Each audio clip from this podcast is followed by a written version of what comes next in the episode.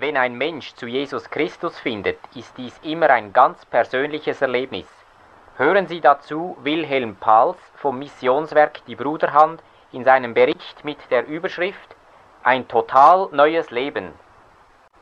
Lieber Zuhörer, ich möchte mein persönliches Zeugnis mit einem der herrlichsten Bibelworte des Neuen Testaments beginnen.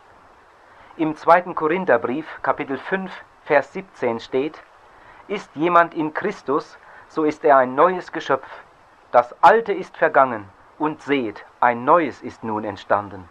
Ja, so steht es in der Bibel, und sie ist Gottes Wort. Sie ist wirklich wahr. Die Zuverlässigkeit dieser großen Aussage haben ich und viele, viele andere persönlich erfahren. Inzwischen bin ich über 40 Jahre alt, aber erst mit 20 Jahren fing mein Leben richtig an. Haben Sie so etwas schon mal gehört? Aber es ist tatsächlich so. Als ich 20 war, fing mein Leben erst richtig an. Wirkliches Leben, lohnendes Leben, sinnerfülltes Leben. Damals traf ich eine Entscheidung, an die ich noch lieber zurückdenke, als an irgendeine andere großartige Erfahrung meines Lebens. Gewiss, es war ein Wagnis, der Schritt in ein neues, mir unbekanntes Land. Aber damit begann das schönste Abenteuer, das natürlich jeder andere auch erleben kann. Seitdem gab es keinen einzigen langweiligen Tag. Eigentlich hatte ich mich immer danach gesehnt. Seit Jahren war ich auf Entdeckungsreisen, aber weil ich selbst nicht recht wusste, was ich suchte, geriet ich immer wieder an die falsche Adresse. All das sauer verdiente Geld ging dabei drauf. Trotz der vielen Überstunden reichte es nie. Am meisten habe ich wohl von meinen Motorrädern erwartet. Nachts habe ich davon geträumt und am Tage die Straßen unsicher gemacht. Sie brachten mich oft in Lebensgefahr. Ich war ja jung und auf vielen Gebieten ein Draufgänger, und eine Geschwindigkeitsbegrenzung gab es damals noch nicht. Meine Freunde waren wohl in einer ähnlichen Lage. Wir wollten etwas sein, etwas können, beachtet werden. Aber, heute gebe ich es zu, wirklich glücklich war ich dabei nicht. In kurzer Zeit erlebte ich viel, mal packte mich die Fotoleidenschaft und dann die Musik, mal war es das Vergnügen und dann wieder das Motorrad. Jedes Mal war ich mit ganzem Herzen dabei, aber meine tiefste Sehnsucht wurde einfach nicht gestillt. Der erste Tanzkurs war ganz interessant, der zweite langweilig, den dritten habe ich gar nicht mehr bis zum Abschluss besucht. In der Jugend sollte man viel lernen, das ist wirklich gut, und das wollte ich auch. Aber über die allerwichtigsten Lebensfragen wurde in der Schule, in der Berufsausbildung, im Fernkurs und auch in der Abendschule nie gesprochen. Danach fragte ja auch niemand, ich selbst auch nicht. Meine Kindheit hatte ich in einer harmonischen, mehr oder weniger christlichen Familie verbracht. Die Geschichten von Jesus waren mir vertraut. Damals war das Abendgebet noch eine Selbstverständlichkeit. Doch wie schnell vergehen die Jahre. Und bald sah ich, dass das Leben vieler, die sich Christen nannten, überhaupt nicht mit der Bibel zu vereinbaren war. Einerseits war ich überrascht, sogar erschrocken und manchmal zutiefst enttäuscht. Doch gleichzeitig merkte ich, ich zählte mich ja auch zu den Christen, wie die Sünde auch mich immer mehr gefangen nahm. Wie viele haben es ähnlich erlebt. Man kann eine Zeit lang ziemlich wählerisch mit allerlei Sünden spielen, doch schon bald werden die Rollen vertauscht und man wird selbst zum Spielball. Millionen haben das erlebt. Und wenn Sie, lieber Hörer, ganz ehrlich sind, müssen Sie sicher zugeben, dass die Aussage von Römer 7, Vers 19 auch schon oft ihre persönliche Erfahrung war. Das Gute, das ich mir vorgenommen habe, führe ich nicht aus, sondern ich tue das Böse, das ich eigentlich gar nicht will. Wie ein Kind mit dem Ball spielt und ihn hinrollt, wo es ihn gerade haben will, so spielte der Teufel damals mit mir. Ich glaubte an Gott, aber ich diente dem Teufel. Ich nannte mich Christ, aber das war nur ein Name, der so unpassend war wie der Name jenes Metzgers, der Schneider hieß. Die Bibel spricht von Menschen, deren Glieder Werkzeuge der Ungerechtigkeit wurden. Und genau das war meine Geschichte. Meine Hände, meine Füße, meine Augen, meine Ohren, mein Mund wurden immer mehr Werkzeuge der Sünde. Ich wollte nichts verpassen, und doch waren gerade jene Jahre die unfruchtbarsten in meinem Leben. Wo wäre ich wohl gelandet, wenn Ach, ich mag gar nicht darüber nachdenken. Ich erinnere mich noch gut an den Abend, an dem ich mit etwas Verspätung von der Arbeit kam. Ich hatte einige Dörfer durchfahren. Wie gesagt, eine Geschwindigkeitsbegrenzung gab es damals noch nicht, und diesmal hatte ich es besonders eilig. Jemand hatte mir einige Tage vorher gesagt, die Leute reden schon über dich. Einer hatte seinem Nachbarn am Abend zugerufen, holt die Kinder von der Straße. Der wilde Pals muss jeden Augenblick kommen. Und dann kam ich, wie immer, mit großer Geschwindigkeit. Ich war so ein schmächtiger Junge, und auf der großen Maschine war ich fast nicht zu sehen. Meist lag ich auf der Doppelsitzbank hinter der kleinen Windschutzscheibe, die auf dem Scheinwerfer befestigt war. Wenn ich von weitem etwas Verdächtiges auf der Straße sah, benutzte ich die laute Bosch-Fanfare. Die Wirkung war meist gut, doch diese Fahrt wäre beinahe meine letzte gewesen. Plötzlich versperrte ein Lieferwagen die halbe Fahrbahn. Ohne die Vorfahrt zu beachten, war der Wagen auf die Hauptstraße eingebogen. Für mich waren das schreckliche Sekunden. Bei meinen vielen, vielen Geländefahrten in unseren Wäldern hatte ich nicht nur richtig fahren, sondern auch richtig stürzen gelernt. Diese Erfahrungen kamen mir in den Augenblicken zugute. Ein sehr erfahrener Motorradfahrer hatte mir einmal gesagt, Du musst so lange wie nur irgend möglich auf der Maschine bleiben und bremsen, ausweichen, das Hindernis umfahren. Erst wenn ganz klar ist, dass du es nicht mehr schaffen kannst, dann loslassen, runter, die Knie einziehen, Kopf einziehen und mit beiden Armen den Kopf schützen. Dann, wenn möglich, auf der Straße abrollen lassen. So habe ich es damals gemacht. Während mein Motorrad auf der Seite liegend auf dem Asphalt langrutschte, rollte ich fast in dieselbe Richtung und landete schließlich kurz vor einem Garten. Schnell eilten einige Leute zusammen. Sofort hatte es sich herumgesprochen, wer der Unglücksfahrer war. Und dann hörte ich einen Mann aus dem Garten rufen, lebt er noch, schlagt ihn tot. So schnell bin ich noch nie aufgestanden. So schnell ich nur konnte, habe ich das Motorrad von der Unglücksstelle weggeschoben. Und siehe da, es lief noch, es fuhr noch, und in wenigen Sekunden hatte ich das Dorf hinter mir. An jenem Abend habe ich noch lange wach gelegen und über Tod und Ewigkeit nachgedacht aber geändert hat sich dadurch nichts. Es wurde nur noch schlimmer. Nikotin, Alkohol, das Nachtleben waren inzwischen meine Freunde geworden, aber es waren schlechte Freunde. Erst als sie mich so richtig im Griff hatten, merkte ich, dass es in Wirklichkeit grausame Feinde waren. Damals meinte ich, ich sei viel klüger als die Alten. Ich wollte möglichst viel aus dem Leben herausholen und es richtig genießen. Ich hatte eines der schnellsten Motorräder in der ganzen Gegend. Ich war wohl einer der ersten, der ein Tonbandgerät hatte und damit die Leute unterhielt und ins Staunen versetzte, wenn sie ihre eigene Stimme hörten. Ich hatte nicht nur einen teuren Fotoapparat, sondern auch als einer der ersten ein riesiges Elektronenblitzgerät, und die Bilder, die ich tagsüber oder am Abend schoss, habe ich in der Nacht im Badezimmer selbst entwickelt und dann zum Teil verkauft. Manche haben mich sogar beneidet, aber kaum einer wusste, was ich hinter ihrem Rücken noch alles trieb. Einmal hatte ich drei Mädchen gleichzeitig meine Liebe versprochen. Ich hatte auch den Eindruck, dass sie mir vertrauten. Ich selbst meinte es sogar ehrlich, aber ich hatte mich auch auf diesem Gebiet hoffnungslos übernommen. Ich wollte einfach zu viel. Das konnte nicht gut gehen. Ein Wahrsager hatte mir Glück versprochen, aber in Wirklichkeit ging es damals schon zusehends bergab. Meine Schulden nahmen überhand. Von verschiedenen Seiten kamen Mahnungen und Drohungen. Wenn ich die Polizei sah, erschrak ich. Manchmal konnte ich nicht einschlafen. Es war eine furchtbare Zeit. Ich versuchte alles Mögliche und Unmögliche, aber mein Herz blieb leer. Immer wieder wurde ich das Opfer einer neuen Illusion. Bis, ja, bis zu jenem Sonntagnachmittag, an dem Gott selbst in seiner Liebe in mein Leben trat. Damit hatte ich gar nicht gerechnet. Ich hatte wohl viele Wünsche und viele Pläne, aber ihn hatte ich überhaupt nicht mehr mit einkalkuliert. Es war an einem Herbstsonntag. Eigentlich wollte ich eine längere Fahrt mit dem Motorrad machen, doch am Nachmittag regnete es in Strömen. Gott führte es dann so, dass ein christliches Buch, das eine ältere Frau einmal meinem Vater geschenkt hatte, in meine Hände kam. Das alles hatte ich überhaupt nicht gesucht. Es war einfach Gottes Stunde. Es wurde die größte Stunde meines Lebens. Dabei saß ich im Büro meines Vaters, das ja am Sonntag nicht gebraucht wurde. Das Buch packte mich dermaßen, dass ich alles andere um mich herum vergaß. Plötzlich sah ich alles in einem anderen Licht. Im Gedanken an die Ewigkeit wurde mir bange. Wenn es wirklich ein Gericht gibt, dann falle ich durch. Wenn die Bibel wahr ist, dann bin ich verloren. Die Gedanken überschlugen sich. Und die anderen, meine Eltern, meine Geschwister, meine Verwandten, meine Freunde und all die vielen, vielen anderen, wir sitzen alle im selben Boot und wir zahlen freiwillig einen hohen Preis. Der Weg ins Verderben ist in manch einem Fall sehr teuer. Die Sünde kostet nicht nur Geld, sie zerrüttet die Nerven und belastet das Gewissen. Sie nimmt uns den Schlaf und ruiniert die Gesundheit. Sie raubt uns die Ehre und macht uns reif fürs Gericht. Das ist die Bilanz. Als ich das alles sah, erschrak ich noch mehr. Ich muss zugeben, damals habe ich mich zum ersten Mal im Lichte Gottes gesehen.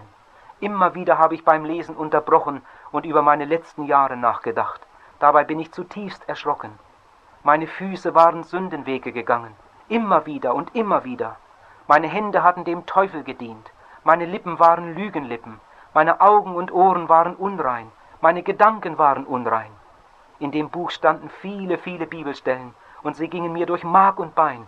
Gott sagt in Jesaja 1, Vers 4 bis 6, Wehe dem sündigen Volk, dem schuldbeladenen Geschlecht, Same der Übeltäter, Kinder des Verderbens, das ganze Haupt ist krank, das ganze Herz ist verderbt, von der Fußsohle bis zum Scheitel ist nichts Unversehrtes an ihm. Genau das war mein Zustand. Mit einem Mal merkte ich, hier redet Gott mit mir persönlich. Im Römerbrief Kapitel 1 heißt es, die Menschen tun, was sich nicht geziemt. Sie sind voll Ungerechtigkeit, Unzucht, Schlechtigkeit, Habsucht, Bosheit. Sie sind erfüllt mit Neid, Mordlust, Falschheit, Tücke. Sie sind verleumderisch, hinterlistig, gottfeindlich, verbrecherisch, hoffärtig, ehrgeizig, im Bösen erfinderisch, den Eltern ungehorsam, unvernünftig, treulos, lieblos, unversöhnlich und unbarmherzig. Dabei wissen sie genau, dass nach Gottes Rechtsordnung diejenigen den Tod verdienen, die so handeln und wandeln. Dennoch aber machen sie es nicht nur selber so, sondern sie spenden sogar noch denen ihren Beifall, die so leben. Das alles musste ich einfach zugeben. Genau so war es bei mir.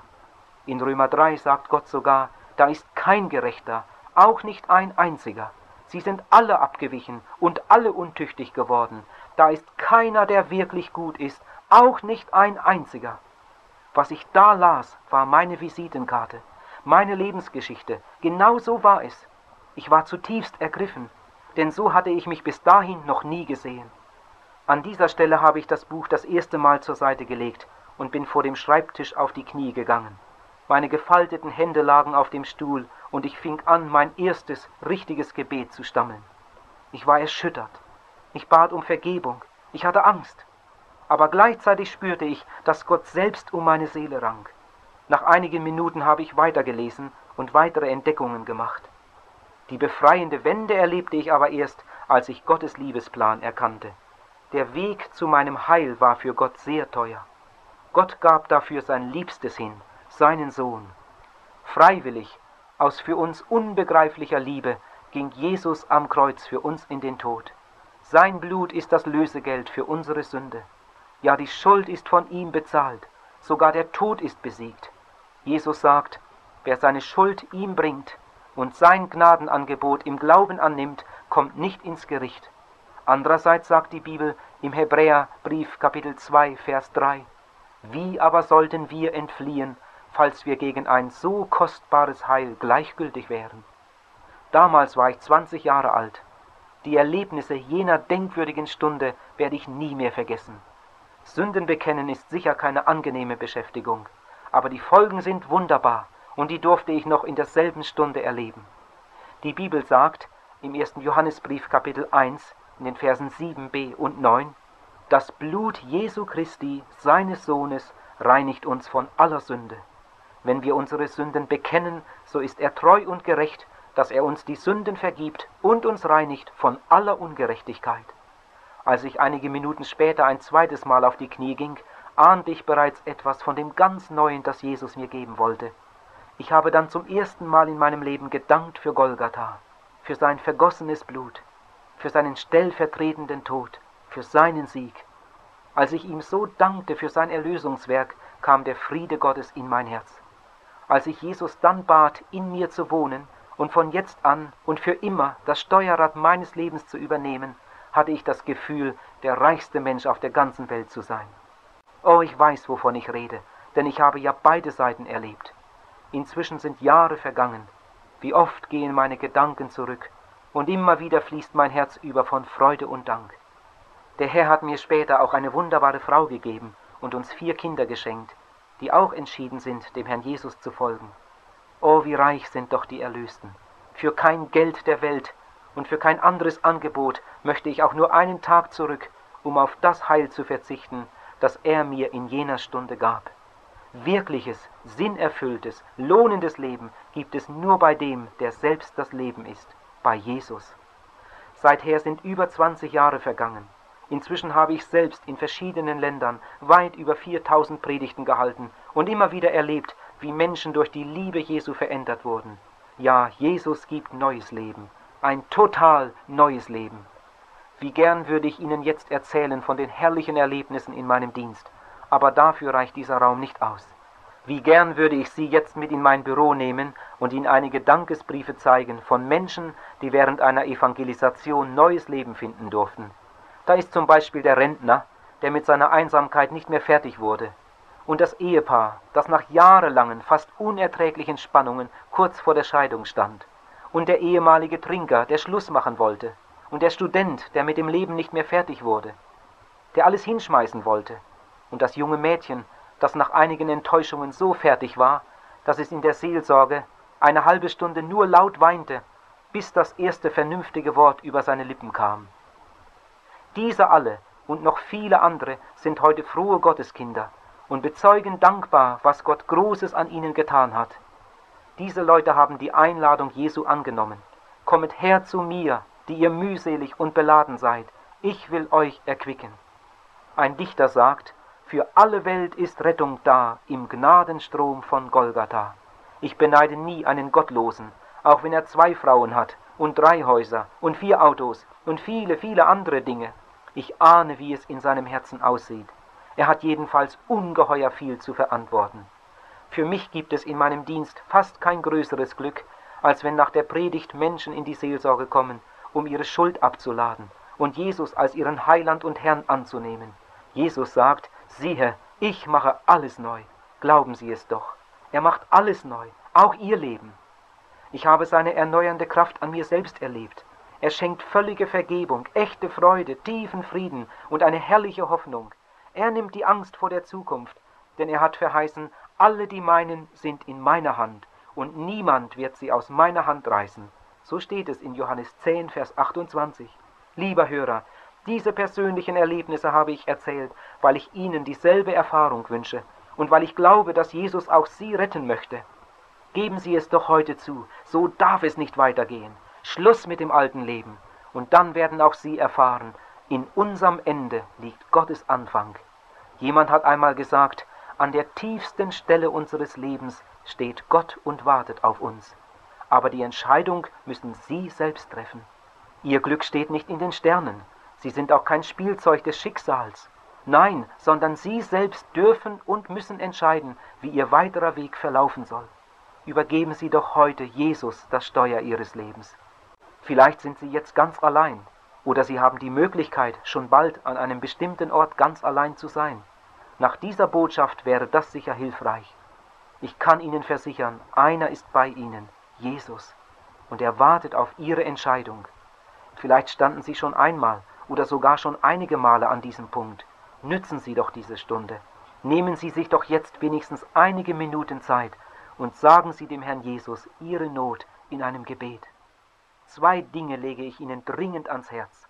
Erstens, bekennen Sie dem Herrn Jesus laut Ihre Sünden und bitten Sie ihn um Vergebung. Danken Sie ihm dann sofort, dass sein Blut auch Sie rein macht von aller Schuld.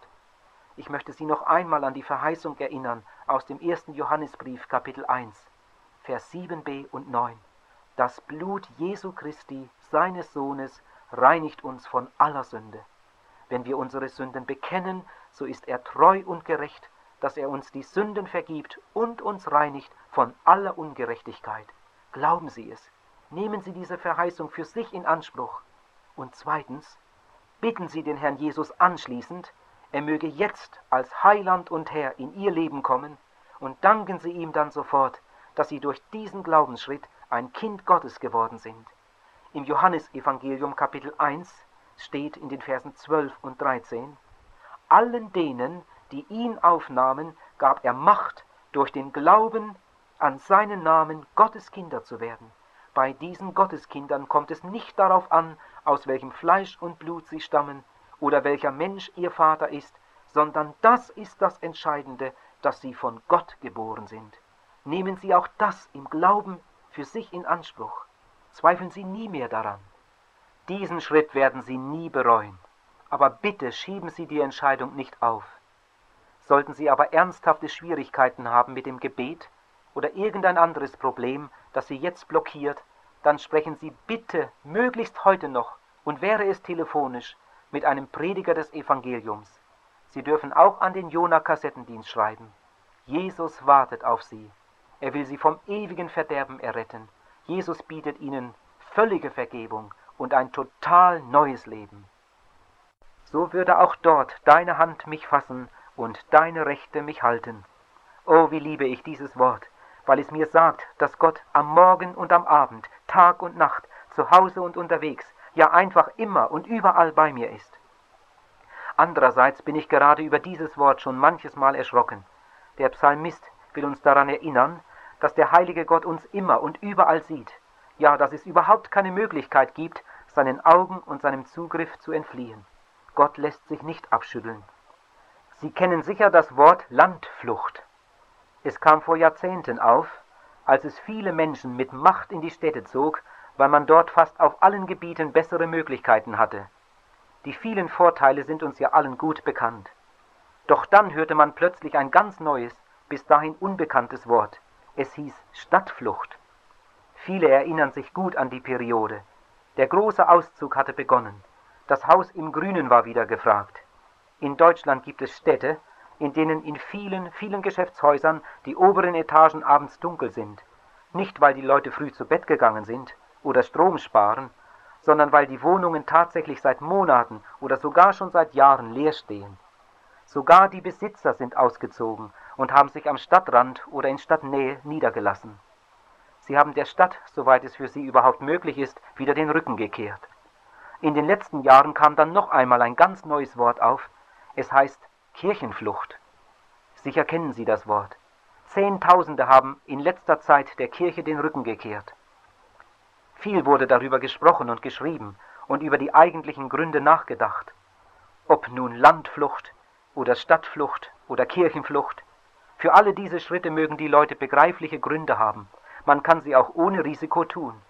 Doch auch über die letztgenannte Flucht wollen wir jetzt nicht länger nachdenken.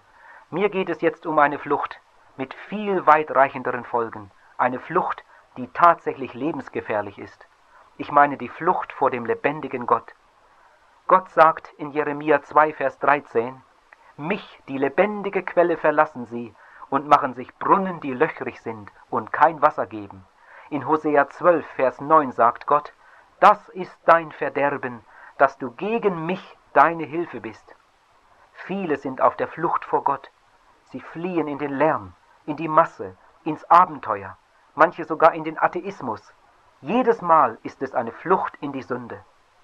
Vielleicht ist man noch formelles Glied einer Kirche, aber für Gott ist in Wirklichkeit kein Raum mehr. Man geht seine eigenen Wege. Gott wird ignoriert, von vielen einfach wegdiskutiert. Lieber Hörer, diese Botschaft sollte Sie zum Nachdenken bringen. Hören Sie gut. Die Flucht vor Gott ist sehr töricht denn nichts brauchen sie im Leben und im Sterben mehr als ihn. Die Flucht vor Gott ist sogar sehr gefährlich, denn er spricht einmal das letzte Wort. Ein Mann sagte mir einmal, aber ich will gar nichts mit Gott zu tun haben. Das mag sein, aber zwischen dem Wunsch und der Wirklichkeit ist ein großer Unterschied. Ich möchte mit einem einfachen Beispiel eine große Wahrheit verdeutlichen. Vor Jahren hörte ich eine erschütternde Geschichte. Es ist eine wahre Begebenheit. Eine junge Familie wohnte etwas außerhalb eines Dorfes. Sie hatten zwei Kinder. Der Vater arbeitete tagsüber auswärts in einem Büro. An einem Vormittag wollte die Mutter mit dem Fahrrad ins Dorf fahren, um einige Einkäufe zu machen. Sonst nahm sie ihren zweijährigen Sohn immer in seinem Kindersitz auf dem Fahrrad mit. Weil an diesem Tag die zehnjährige Tochter gerade schulfrei hatte, bekam sie den Auftrag, den kleinen Bruder zu hüten. So machte sich die Mutter auf den Weg. Leider bemerkte die Tochter nicht, dass der Kleine schon bald das Haus verließ, um der Mutter zu folgen. Er kannte ja den Weg ins Dorf, aber auf diesem Weg musste er einen unbeschrankten Bahnübergang überqueren. Und damit komme ich zu der eigentlichen Tragik dieser Geschichte. Als die Schwester endlich sein Fehlen bemerkte, war der Kleine schon weit vom Haus entfernt. Sie lief ihm nach und rief immer wieder laut seinen Namen. Als er es endlich hörte und sich umdrehte, stand er genau auf dem Bahnübergang also auf den Schienen. In diesem Augenblick kam der Zug. Die Schwester schrie aus Leibeskräften, aber der Kleine reagierte falsch. Er duckte sich etwas, presste beide Hände vors Gesicht und schon im nächsten Augenblick wurde er von der ihn überrollenden Lokomotive getötet. So ist es geschehen. So stand es damals in den Zeitungen. Vielleicht haben Sie die Meldung damals selbst gelesen. Es ist ein erschütternder Bericht. Dem Jungen möchten wir zurufen, du, es gibt eine Lokomotive. Sie ist eine wunderbare Erfindung, aber du stehst am falschen Platz. Du kannst die Augen zukneifen, du kannst die Hände vors Gesicht pressen, du kannst sogar noch die Daumen in die Ohren stecken, damit du nichts mehr siehst und nichts mehr hörst. Die Lokomotive gibt es doch.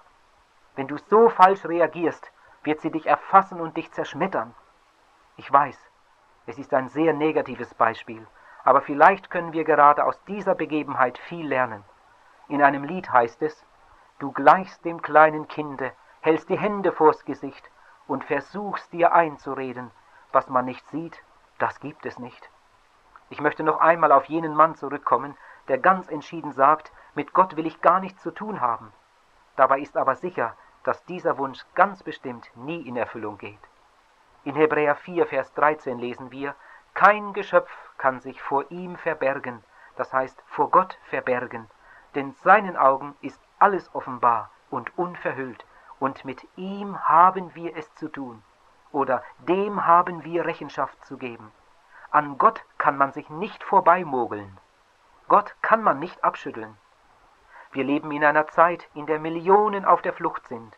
Auf der Flucht vor den Eltern, auf der Flucht vor der Verantwortung, auf der Flucht vor dem Gesetz und so weiter. Manche fliehen sogar aus dem Leben. Ich will hier noch eine andere, oft praktizierte Flucht betonen. Die Flucht vor sich selbst. Die Flucht vor der eigenen Vergangenheit. Man denkt nicht gern über sich selbst nach. Vieles ist nicht in Ordnung, aber man möchte nicht daran erinnert werden. Die Sache wird einfach verdrängt oder geschickt überspielt. Beim plötzlichen Tod eines Freundes ist man erschrocken.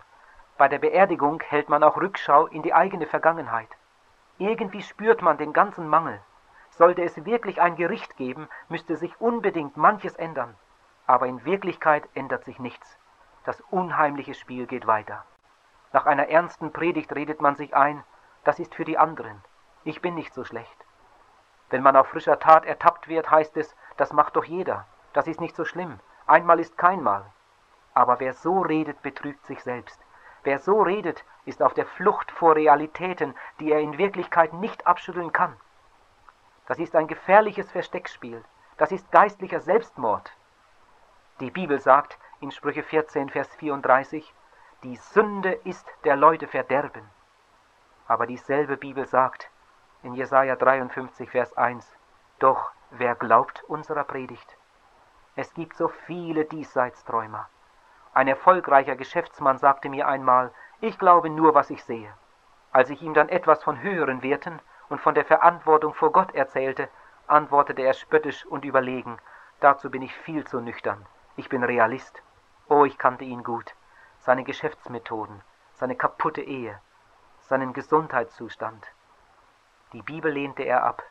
Für seinen Irrweg hatte er andere Ratgeber gewählt. Er war ein nüchterner Narr. Ich gehe nicht zu weit, wenn ich behaupte, die Bibelgläubigen sind die wirklichen Realisten. Die Ungläubigen sind Irrealisten. Und die Ewigkeit wird es beweisen, törichte Phantasten. Aber warum ist das so? Auf meinen vielen Reisen stand diese Frage immer wieder vor mir. Man ist doch sonst nicht so töricht. Man lässt sich doch nicht ohne weiteres betrügen. Wenn jemand feststellt, dass sein Auto gestohlen wurde, meldet er es der Polizei und seiner Versicherung. Wenn jemand seinen Lohn nicht erhält, geht er vielleicht zur Gewerkschaft oder zu einer anderen Stelle, die ihn unterstützt. Wenn einem das ihm zustehende Erbe nicht ausgezahlt wird, geht er vielleicht zum Rechtsanwalt. Ja, so reagieren die Menschen normalerweise. Man lässt sich doch nicht einfach betrügen. Und doch, wie viele lassen sich betrügen, wo es um noch viel größere Werte geht. Jemand hat einmal gesagt, wenn du nicht für Jesus Christus arbeitest, beschäftigt dich der Teufel. Und ich bin sicher, dass er recht hat. Und mir wird bange, wenn ich an den Tag der Abrechnung denke.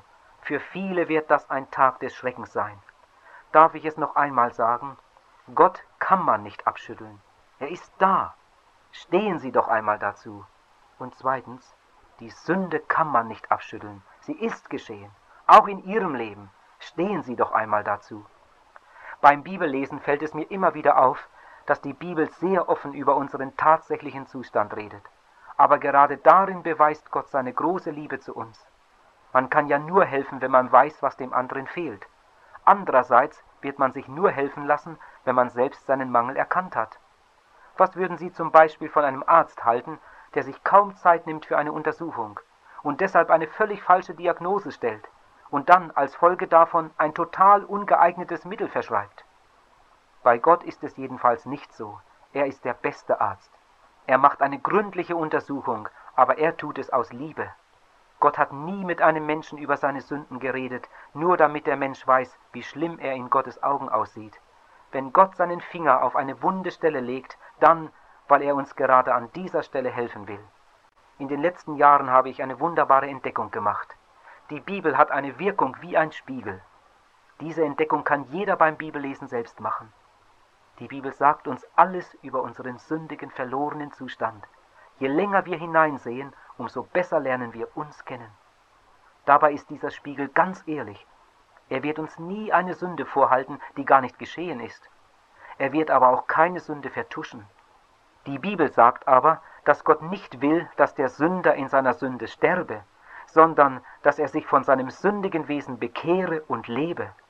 Vielleicht kennen Sie die Geschichte Davids, Ihm war etwas Furchtbares passiert. Die Sünde war wirklich schlimm. Zudem war die ganze Angelegenheit noch so schrecklich peinlich, denn er kannte die Gebote ja so gut.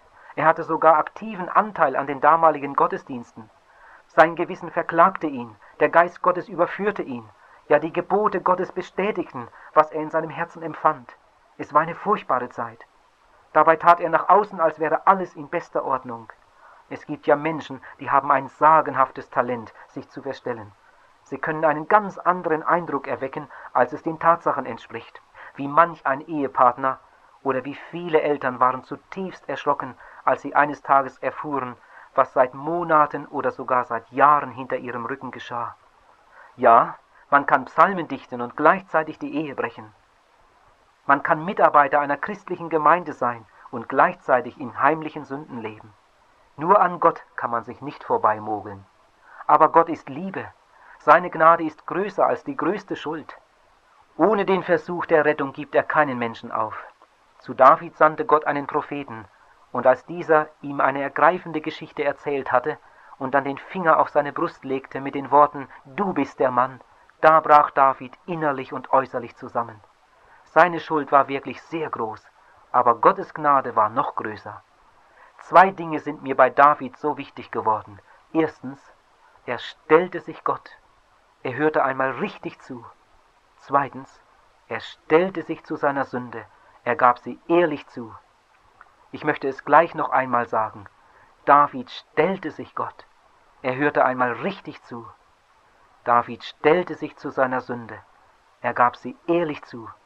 Das sind zwei entscheidend wichtige Voraussetzungen für einen Menschen, der mit Gott ins Reine kommen möchte. Machen Sie es doch heute ebenso. Als David dann seine Sünden bekannte, musste er nicht lange auf die Antwort warten. In Psalm 32 sagt David, Glückselig der Mensch, dessen Übertretungen vergeben, dessen Sünde bedeckt ist. Er wurde in jeder Hinsicht einer der gesegnetsten Menschen im alten Bund. Lieber Hörer, an dieser Stelle ist es mir einfach ein Bedürfnis, mit ein paar ganz persönlichen Worten dankbar zu bekennen, dass ich auch glückselig geworden bin. Oh, wenn ich darüber nachdenke, bricht Jubel aus meinem Herzen hervor. Welch ein wunderbares Leben, wenn die Schuld nicht mehr drückt, wenn all die kleinen und großen Sünden des Lebens zugedeckt sind. Ein Dichter sagt, Oh, das ist ein anderes Leben, wenn man weiß, ich bin befreit. Meine Sünden sind vergeben, meinem Herrn bin ich geweiht. In einem anderen Lied singen wir, Menschen, die zu Jesus fanden, gehen fröhlich durch die Welt, denn die Ketten, die sie banden, brach entzwei der Siegesheld. Jesus gibt Freude, Freude, die nie vergeht, Drum wähl ihn heute, ehe es zu spät. Vielleicht ist es Ihnen aufgefallen, dass ich in den letzten Sätzen einige Male den Namen Jesus erwähnt habe. Ja, mit ihm wollen wir uns jetzt etwas beschäftigen. Man kann nämlich nicht über Liebe und Vergebung reden, ohne dabei Jesus zu erwähnen. Wenn jemand wirklich wissen will, was Liebe ist, muss er nach Golgatha gehen. Wer von der Liebe redet, darf vom Kreuz nicht schweigen. So merkwürdig es auch klingt, Auf Golgatha, jenem dunkelsten und traurigsten Ort, den es je gegeben hat, ist der wahre Friede und die echte Freude geboren. Da hat Gott der Vater einen Bund gemacht mit den Menschen, die guten Willens sind. Wir haben vorhin gesehen, dass die Bibel eine Wirkung hat wie ein Spiegel. Je länger wir hineinsehen, umso besser lernen wir uns kennen. Die Bibel spricht aber nicht nur über uns, über unseren Zustand, sie sagt uns auch viel über Gott, über seine Liebe, über seinen Heilsplan. Je länger wir hineinsehen, umso besser lernen wir ihn selbst kennen. Er sandte seinen Sohn als Retter in diese Welt. In Johannes 3, Vers 16 lesen wir, So sehr hat Gott die Welt geliebt, dass er seinen eingeborenen Sohn gab. Jesus nahm unsere Sünden stellvertretend auf sich. Er opferte sich selbst und gab sein Blut am Kreuz als Lösegeld für unsere Schuld, auch für ihre. Ist Ihnen das einmal bewusst geworden?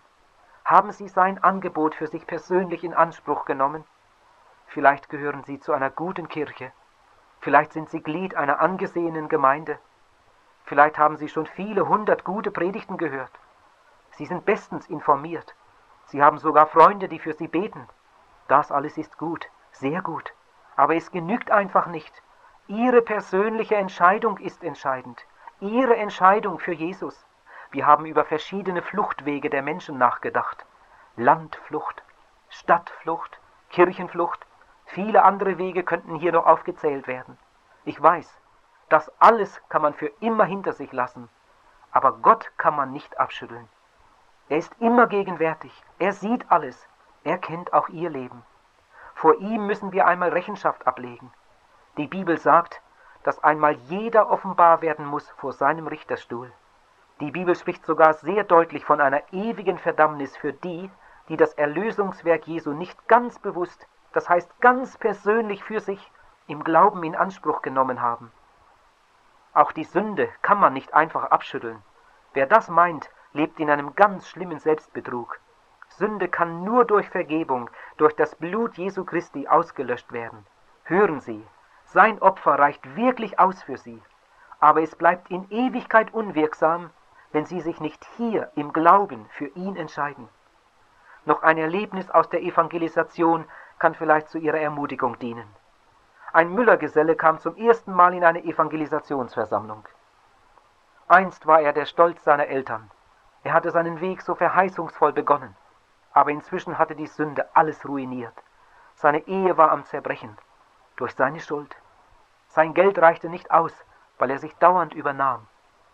Seine Gesundheit war angeschlagen, denn die Nächte waren meist viel zu kurz. Es war seine Schuld. Sogar der Arbeitsplatz war gefährdet, weil er in letzter Zeit so unzuverlässig war. Auch das war seine Schuld. Nun saß er in der Versammlung, er hörte die herrlichen Lieder des Chors und schließlich die Botschaft von der Liebe Gottes. Niemand in der großen Zeltversammlung kannte ihn, aber Gott kannte sein Herz und hatte einen wunderbaren Plan. In der Predigt wurde die Sünde mit einer Last verglichen, die der Mensch ein Leben lang mit sich herumschleppt. Er musste dabei an die schweren Kornsäcke denken, die in der Mühle zum Teil noch auf dem Rücken getragen wurden. Wie furchtbar, wenn man einen schweren Sack nie mehr abstellen könnte. Und plötzlich gingen ihm die Augen auf für seine ganze geistliche Not. Der tiefste Grund all seiner Not war seine Schuld, die Sünde, die ihn zu erdrücken drohte. Noch am selben Abend fand er den Weg in die Seelsorge und erlebte eine totale Befreiung die größte Entlastung, die ein Mensch je erleben kann. Ich will jetzt nicht erzählen, welche herrlichen Auswirkungen seine Bekehrung auf seine Ehe, auf seine Kinder und auf seinen Beruf und sogar auf seinen Gesundheitszustand hatte. Erwähnen möchte ich nur ein kleines Beispiel. Am anderen Morgen hatte er einfach das Bedürfnis, seinen Arbeitskollegen von seinem großartigen Erlebnis zu erzählen. Sie kannten ihn ja so gut. Nun sprach er über Sünde und Gnade und betonte immer wieder, er sei gewiss, dass Jesus ihm alles vergeben habe. Die Art seines Bekenntnisses beeindruckte wohl, aber die anderen verstanden das alles nicht. Dann kam die Frühstückspause. Zwei Kollegen hatten schon auf einem Stapel leerer Säcke Platz genommen, als er, nach vorn gebeugt, mit einem schweren Sack auf dem Rücken um die Ecke kam. Der eine sagte, Du, wir reden gerade wieder über dich, über dein Erlebnis, über die Vergebung. Der andere meinte gerade, das könnte alles nur Einbildung sein. Einen Augenblick kam der Neubekehrte in Not. Doch dann schloss er seine Augen und fragte, was habe ich auf dem Rücken? Ich sehe nämlich nichts. Aber du spürst die Last, antwortete der andere. So war es tatsächlich. Doch dann ließ er den schweren Sack einfach los, und während dieser auf die Erde sank und der Holzboden dröhnte, stand er immer noch nach vorn gebeugt mit geschlossenen Augen da. Dann fragte er, wo ist der Sack jetzt? Ich sehe nämlich nichts. Jemand fing an zu spotten und sagte, Mensch, das merkst du doch. Dafür braucht man keine Augen, der liegt unten. Das spürst du doch. Die Last ist weg. Ja, rief der Neubekehrte, die Last ist weg. Genau das habe ich gestern erlebt. Die Last ist weg. Die ganze Last ist weg. Dieselbe Erfahrung durften in jener Evangelisation noch viele andere machen. Bevor ich zum Abschluss meines Vortrags komme, möchte ich Ihnen noch eine für mich sehr wichtige Überzeugung sagen. Ich bin so fest davon überzeugt, dass Gott alle Menschen liebt. Wissen Sie, was das für mich bedeutet?